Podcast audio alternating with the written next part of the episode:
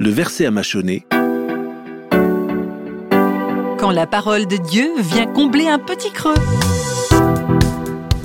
une phrase tirée de la Bible pour vous encourager, Vous surprendre vous mettre au défi. et peut-être même vous remuer.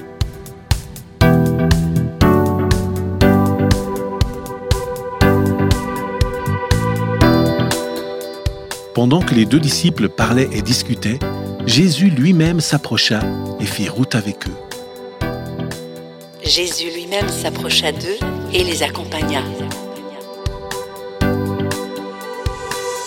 Comme ils s'entretenaient et qu'ils échangeaient leurs pensées, Jésus lui-même s'étant approché, se mit à marcher avec eux.